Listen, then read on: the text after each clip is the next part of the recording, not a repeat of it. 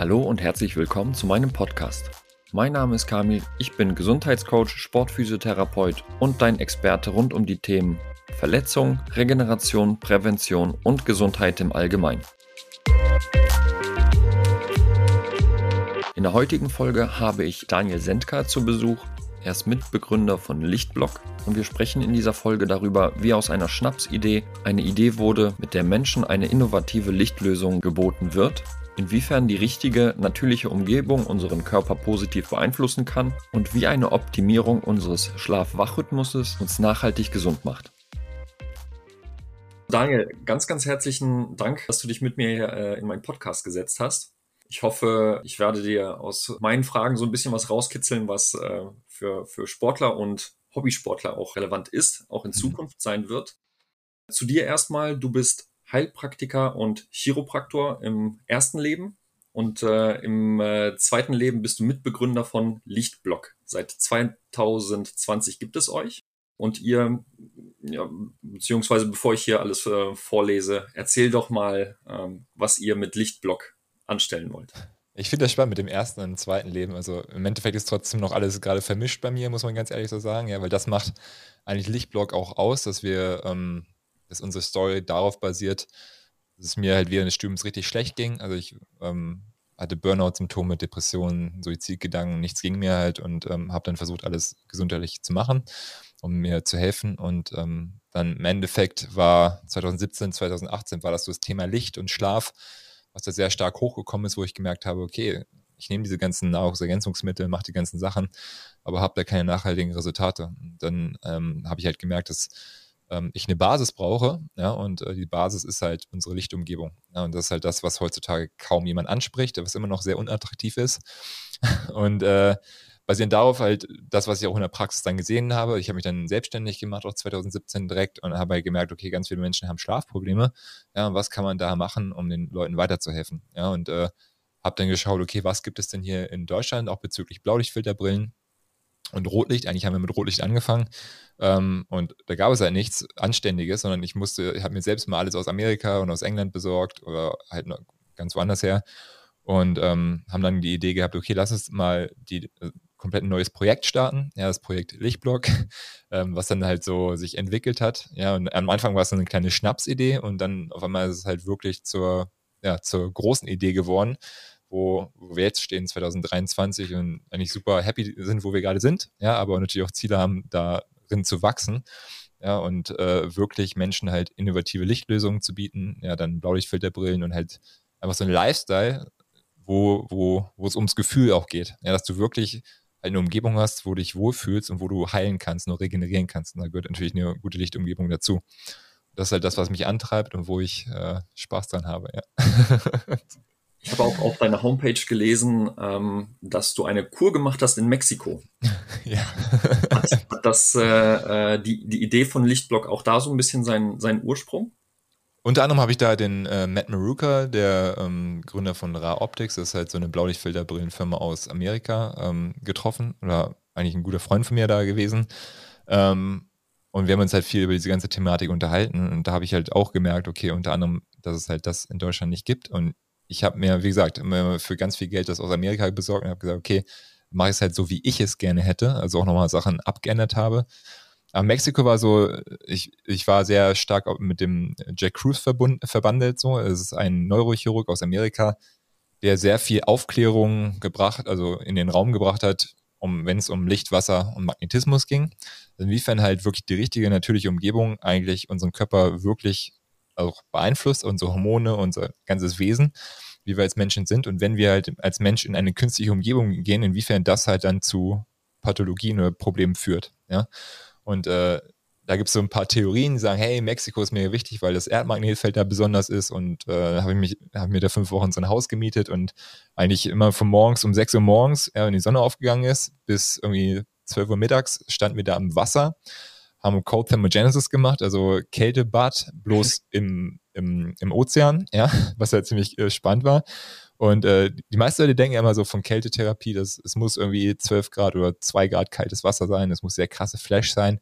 Aber das Spannende ist, alles, was unter der Körpertemperatur ist, am Wasser zum Beispiel, ist schon Kältetherapie in Anführungsstrichen für unseren Körper. Und wenn du halt dann vier Stunden in so einem Ozean bist, ja, und damit Menschen äh, inspirierende Unterhaltung hast und die Mineralien aufnimmst und die Sonne siehst und noch was isst, das ist halt schon ziemlich krass, auch was für Gedanken da hochkommen oder wie du halt dann übers Leben denkst, ja. Und das war halt das Besondere an Mexiko, wo ich aber gemerkt habe, ey, ich kann das, das Leben da, sei cool, manche Leute machen das, auch die ganzen Coaches, ja, sind in Bali und coachen da ihre Leute, ja, aber ich glaube, es ist auch wichtig, in der realen Umgebung, wo man wirklich auch zu Hause ist oder wo die Familie ist und auch wo halt, wo Menschen sind, die man gern hat, ja, da auch eine Umgebung zu schaffen, um vernünftig in dieser digitalen Welt klarzukommen. Ja.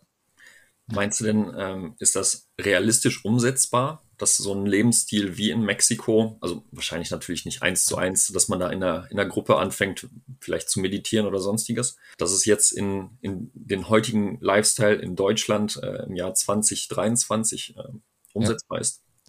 Ich glaube, ich, das ist halt schwierig, ja, weil ich glaube, ist es nicht mehr so umsetzbar, wie es, also nicht für jedermann auf jeden Fall, ja. Ähm, und dass dadurch halt, das Problem ist, wenn wir Menschen halt, jeder Mensch hat ja eine individuelle Kapazität, ja. Wenn manche Menschen mit einer wirklich geringen Kapazität, also dass sie ganz wenig Widerstandsfähigkeit haben, ähm, dann die, das sind meistens die Leute, die in der heutigen Gesellschaft dann relativ schnell untergehen mit Burnout-Symptomen und so weiter. Ja. Es gibt auch Menschen, die haben viel mehr Kapazität auch vielleicht von Geburt an mitbekommen, ja, und kommt auf an, was das für Belastung von der Mutter und vom Vater schon weiter vorher war.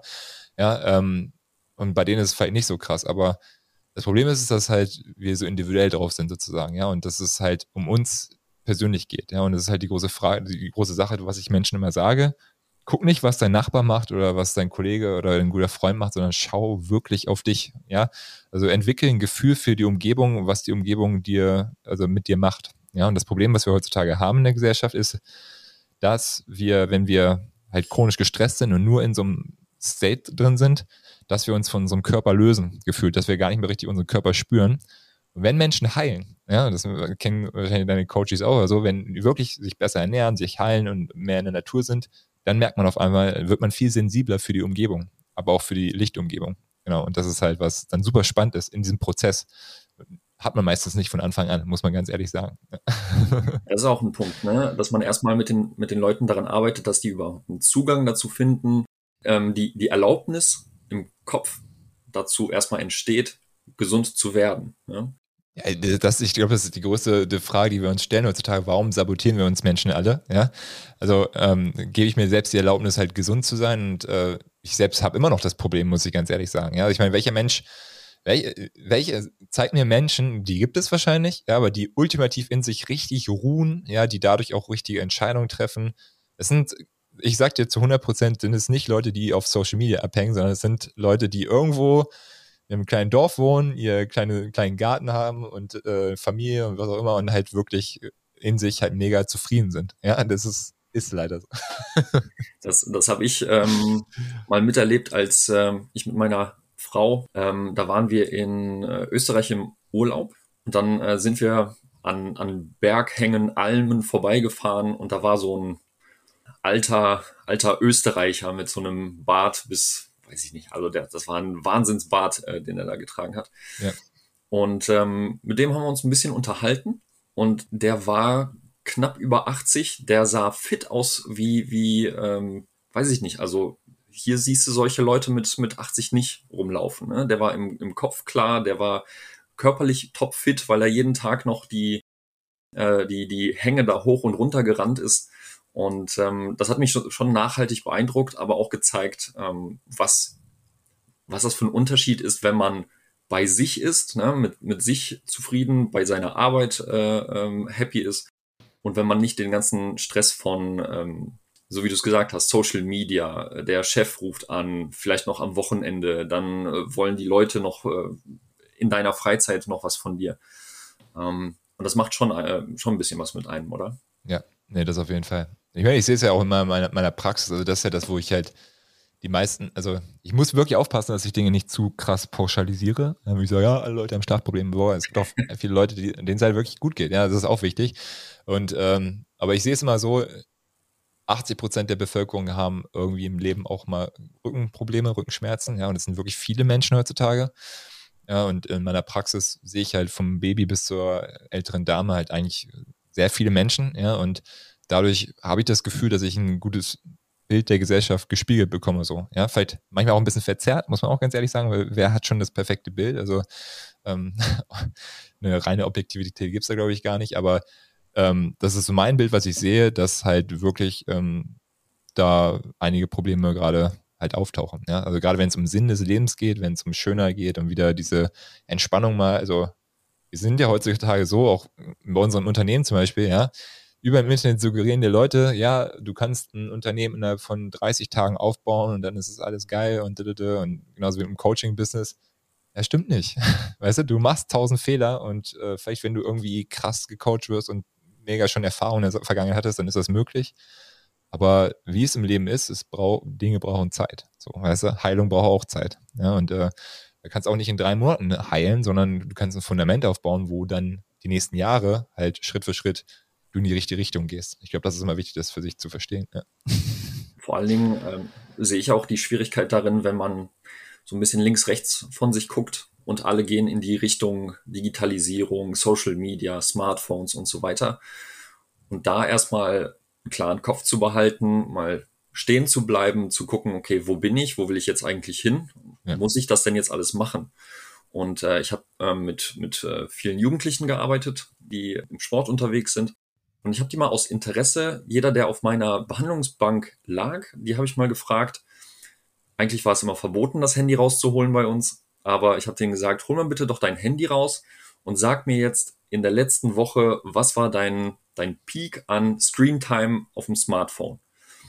So, und ähm, da waren, also das, das geringste, was äh, mir gesagt wurde, waren sechs Stunden bis, bis acht Stunden hoch. Bei jungen Menschen, die Sport gemacht haben, mindestens zwei bis drei Stunden am Tag und dann nochmal in der, in der Schule waren, haben sie es trotzdem geschafft, noch acht Stunden Screentime zu haben interessant, ne? Also ich habe das manchmal auch auf meinem Handy gehabt, weil ich ziehe mir tausend Podcasts rein und fünf Millionen andere Sachen. Mhm. Aber war selbst mega schockiert, ja, muss ich ganz ehrlich sagen, über mein eigenes Verhalten da. Und ich glaube, das ist auch wieder so eine Re Realisation. Also ich habe letztens so einen Vortrag mal gehabt über ähm, Licht und Schlaf und ähm, dann so vier Fragen in den Raum ge gestellt. Ich weiß nicht, ob sie jetzt noch zusammenbekommen, aber ist was natürlich oder unnatürlich? Ja, ist etwas permanent oder einzeln? Ja, ist etwas oder macht es mich abhängig? Also es geht wirklich darum, ultimativ zu fragen, okay, eine Frage zu stellen, dann noch die Antwort halt ähm, wissen zu wollen, weißt du?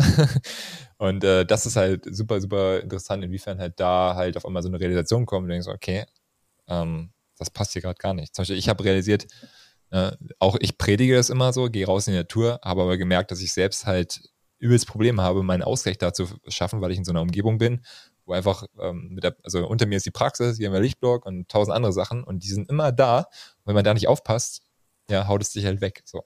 das, ist, das ist halt sehr, sehr verführerisch, ne? Sehr attraktiv, mal, mal eben was nachzuschauen oder. Ja, natürlich. Ja. Aber ist halt ähm, die Frage, also ja, man hatte diesen Impuls und meistens geht man dem ja nach, aber kann man sich trainieren, halt diesen Impuls erstmal wegzuschieben oder halt damit gut umzugehen? So ja, sich mal so ein bisschen davon zu lösen. Einfach ja. von, den, von den ganzen Gadgets, die, die eigentlich einen Menschen gar nicht so wirklich weiterbringen. Also ich muss jetzt nicht wissen, was äh, bei irgendwelcher, äh, irgendwelchen TV-Sendungen immer äh, am, am äh, relevantesten jetzt ist. Also, nee, aber ich meine, wenn wir ganz ehrlich sind, ja, was gerade in der Ukraine passiert oder was in China, was auch immer sozusagen.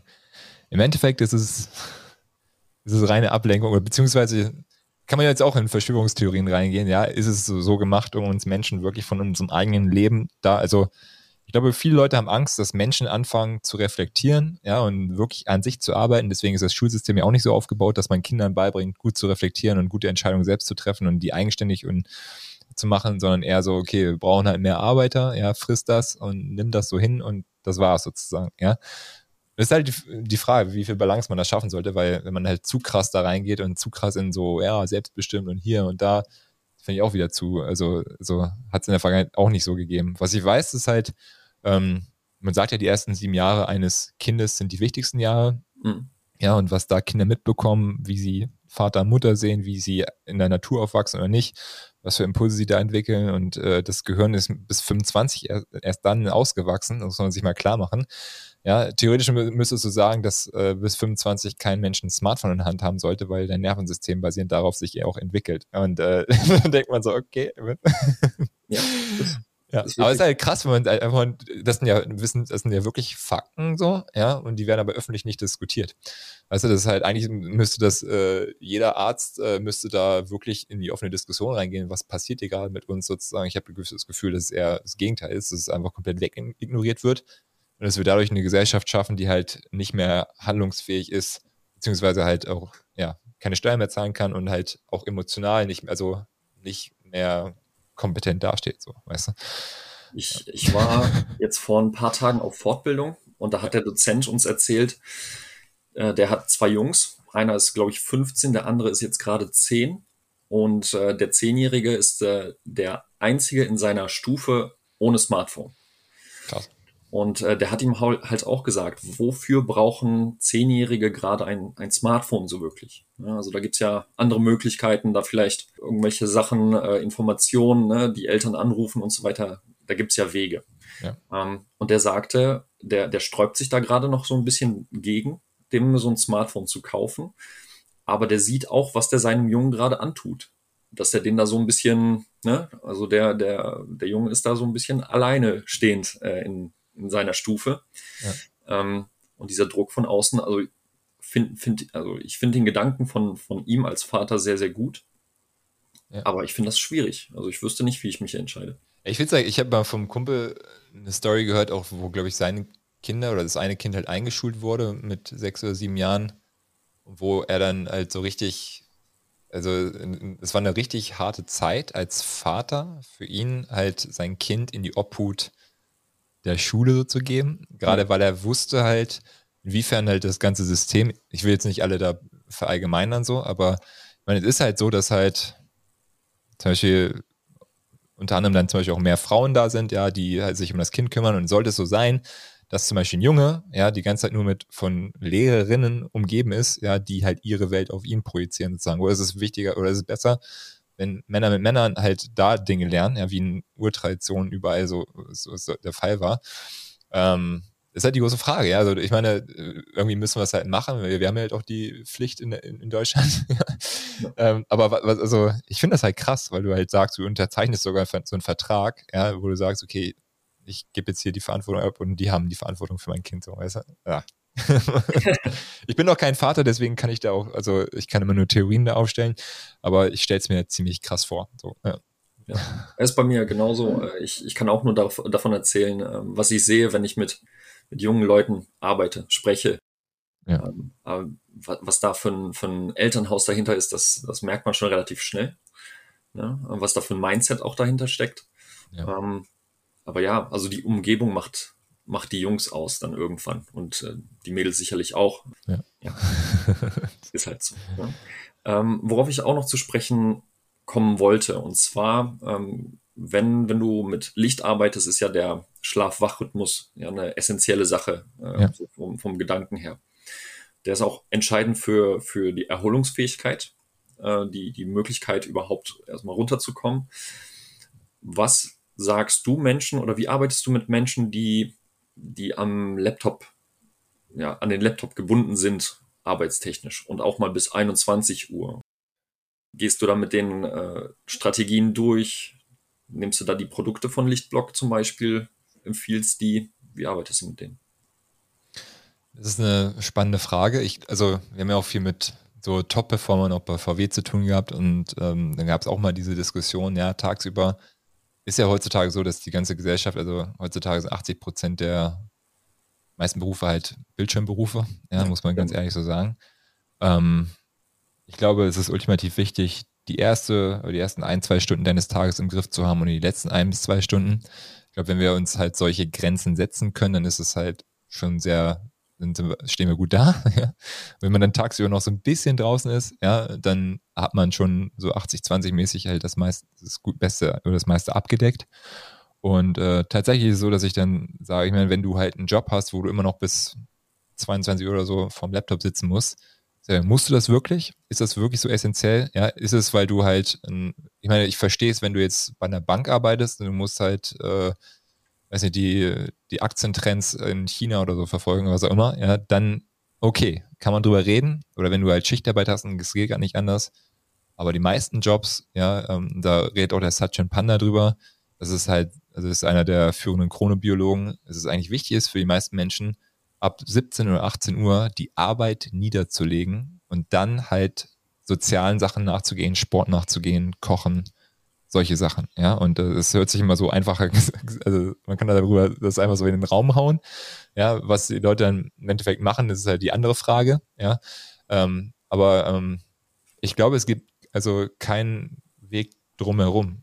Es kann, kann nicht sein, dass wir sagen, ja, ja, es ist okay, wenn du bis 22 Uhr arbeitest. Und wenn du es mal machst, ja, dann trag eine Blaulichtfilterbrille, ja, dann passt deine Lichtumgebung an. Und da arbeiten wir halt natürlich mit den Lichtbauprodukten, wo wir sagen, okay, ja, sei es nutze passives Rotlicht, ja, trage die Blaulichtfilterbrille in der Zukunft werden noch andere Sachen kommen, also noch mehr basierend auf die Lichtumgebung. Und ähm, ja, im Endeffekt jetzt so, wie kann man Menschen dazu bekommen, halt das wirklich dann umzusetzen? Das ist die große Frage. Weißt du, weil gefühlt haben wir aber zu viel Theorie da draußen und äh, zu wenig wirklich einfach Umsetzungserfahrung so. Und äh, ich glaube, das Wichtigste ist, wenn, und da, da rede ich mal drüber, wenn Leute Blueblocker nutzen, für manche Leute ist es auch so ein Kickstart für, weil sie merken auf einmal, hey, mein Schlaf war diese Nacht besser. Hey, ich bin besser eingeschlafen, ich bin nicht aufgewacht, solche Sachen, ja. Und das ist krass, dass Leute das dann wiederum als Momentum nutzen, um wirklich äh, andere Dinge auch positiv zu verändern. Und das ist halt diese eine kleine Sache, wie das Glas Wasser morgens, ja. Genauso wie ist so, so eine Blue Blocker Brille am Abend, wo Menschen halt dadurch merken, hey, es verändert sich was, ich kann klarer denken, besser schlafen und dann verändert sich da äh, relativ viel. Und ich glaube, das ist der einzige Weg, wie wir halt Schritt für Schritt Veränderungen äh, erbringen können. Oder ich meine, du kannst auch irgendwo hinwandern, wo du keine Elektrizität hast, äh, Elektrizität hast, dann bist du halt gezwungen, dann ein Feuer zu machen und dann ins Bett zu gehen. Aber das ist ja wieder völlig unnatürlich. Also das ist halt nicht wirklich möglich für jedermann. Ne? das, das stimmt allerdings. Ähm, ich habe auch äh, gemerkt, wenn das, also das, das Thema Licht oder Lichtmanagement, nenne ich es mal, ist jetzt nicht sehr stark verbreitet. Nee, und ähm, deshalb, wenn es so um Produkte geht wie Lichtblockerbrillen und, und generell Rotlichtlampen, äh, dann muss man schon echt mit dem ersten Schuss treffen. Ne? Also man muss äh, relativ in, in, relativ kurzer Zeit äh, die, die Leute überzeugen können. Ja. Ich kann denen auch, also ich, ich selber habe auch so eine Brille. Ähm, mir hilft wirklich sehr. Ich kann den Leuten das aber auch nur erzählen. Ne? Und machen müssen sie es dann halt äh, selber. so. Und das ist auch so mit dem kalten, was, womit du auch angefangen hattest, ne? mit dem kalten Duschen oder mit, der, äh, mit dem Glas Wasser morgens. Das müssen die anfangen, probieren und nicht nach dem ersten Mal schon, schon in die Ecke schmeißen. Ne? Ich sage denen dann auch immer, die, ich, ich brauche einen gewissen Vertrauensvorschuss, ja. dass die das einfach mal so zwei, drei Wochen durchziehen und dann erst ein Resümee ziehen. Ne? So. Ansonsten kommst du halt nur mit Produkten durch, die schon beim ersten Mal so reinknallen, äh, dass alle Probleme weg sind. Aber aber das ist ja auch, das ist Bullshit. So, das ist halt diese Story, die halt jedem überall erzählt wird. Auch im Internet, wenn ich jetzt halt, also es gibt ja so komische Matten, wo sich Leute drauflegen und dann irgendwelche Magnetfeldmatten mit was auch immer sozusagen, wo ganze Netzwerk-Marketing-Schemes mit drüber aufgebaut werden da wird halt einem auch immer diese Wunderlösung versprochen. Und natürlich, Leute mögen das dann auch zu kaufen. Ja, auch diese Idee, also die, die kaufen ja den Glauben dahinter, dass es dann alles hil hilft sozusagen, ja. Und ganz häufig, 95 Prozent der Fälle ist halt so, dass es halt nicht der Fall ist. Ja, trotzdem können sie sich immer noch gute Gründe suchen, um irgendwie trotzdem das dann zu rechtfertigen. Ja, aber ich glaube, der Glaube dahinter ist halt mega krass. Und das ist auch was schön und Gutes, aber ich habe das halt über zehn Jahre gemacht und habe äh, weiß nicht, 100 bis 200.000 Euro, ich weiß, kann es mittlerweile nicht mehr zusammenrechnen, halt nur für sowas ausgegeben und äh, ja, habe halt gemerkt, dass es, also ich habe alles, was ich halt verdient habe, da reingesteckt. So. Ähm, dann mache ich immer noch eins. also, ähm, und das, also ich glaube, das einzig Nachhaltige ist wirklich halt sich wirklich mit Gewohnheiten und mit, mit sich selbst auseinanderzusetzen, aber auch ein Ziel zu haben. So, ja, also wirklich, ich glaube, was häufig auch ganz verkehrt ist, so, okay, wo willst du wirklich hin? Ja, wie können wir dich da auch emotional unterstützen, auch die ganze Mindset-Perspektive so, weißt du? Ähm, was sind die Werte und wie, was sind wahre Prioritäten und das ist, wird dann schon ziemlich deep. Und da ist halt die große Frage, wie viele Coaches gibt es da draußen auf dem Markt, die wirklich das Händchen dafür haben, sowas umzusetzen, weißt du? Alle nicht sagen, ja, ich bin krasser Coach, ja, aber ähm, ja, es ist halt, es ist eine Kunst, es ist eine richtige Kunst, sowas gut zu machen, ja. Ich persönlich kann es in der Art und Weise noch nicht. Muss ich auch nicht. Ja, aber habe ich mal gedacht, so, ey, ich muss auch krasser Coach sein, was auch immer. Nee, ich bin eher jemand, der sich fünf Millionen Podcasts reinzieht, der sich so viel Informationen und dann versucht, das halt einfach den Menschen wiederzugeben, aber basierend darauf auch halt, ja, unterwegs ist. So. ja, ich finde ja gut, ähm, also ich, ich finde das gut, dass es relativ viele Coaches oder immer mehr Coaches gibt auf der Welt, weil ja. Ich sag mal, jeder, jeder, jeder Topf findet seinen Deckel oder andersrum, ne? Jeder Deckel findet seinen Topf dann irgendwann. Jeder braucht ein bisschen was anderes. Ja. Ähm, die Frage ist nur, suche ich mir jemanden, der, der mir gibt, was ich suche, oder gibt mir der, die, die Person das, was ich wirklich brauche? Ne? Und ähm, da wird's dann halt so ein bisschen in der, in der Auswahl der Coaches dann schon ein bisschen bisschen ja. schwieriger. Ne? Da ja. muss man sich dann halt so, wie ich es gesagt habe, erstmal vielleicht diesen Vertrauensvorschuss mit dem Vertrauensvorschuss reingehen, äh, um dann zu gucken, ist es das, was ich möchte oder halt nicht. Und da ist so dieses Erstgespräch ist immer so ein, so ein Thema, ne? ähm, dass man da so ein bisschen Vertrauen äh, ähm, entwickeln kann, weiß, wie der Coach oder die Coachin arbeiten. Ist gar nicht, gar nicht so einfach auch für die, für die Leute dann. Ne? Aber ist ja schon mal der erste Schritt, wenn man, wenn man sagt, okay, ich brauche jemanden, der, der mir da so ein bisschen, bisschen den Weg zeigt. Ja, ja das stimmt. Ja. Wir sind am Ende der ersten Folge angelangt. Ich hoffe, du hattest Spaß beim Zuhören und konntest viel für dich mitnehmen. Wenn du mehr über Daniel und Lichtblock erfahren möchtest, schau gerne auf ihrer Homepage vorbei unter lichtblock.shop. Genauso findest du weitere Informationen auf dem Instagram-Account und im Podcast Lichtblock Professionals werde dir alles nochmal in den Shownotes verlinken und genauso findest du dort einen, einen Link zu meinem Kontaktformular, wenn du dich dazu entschlossen hast, an deiner Gesundheit zu arbeiten und dich eine Zusammenarbeit mit mir interessiert. Ich hoffe, du schaltest auch beim nächsten Mal wieder ein. Bis dahin, ciao.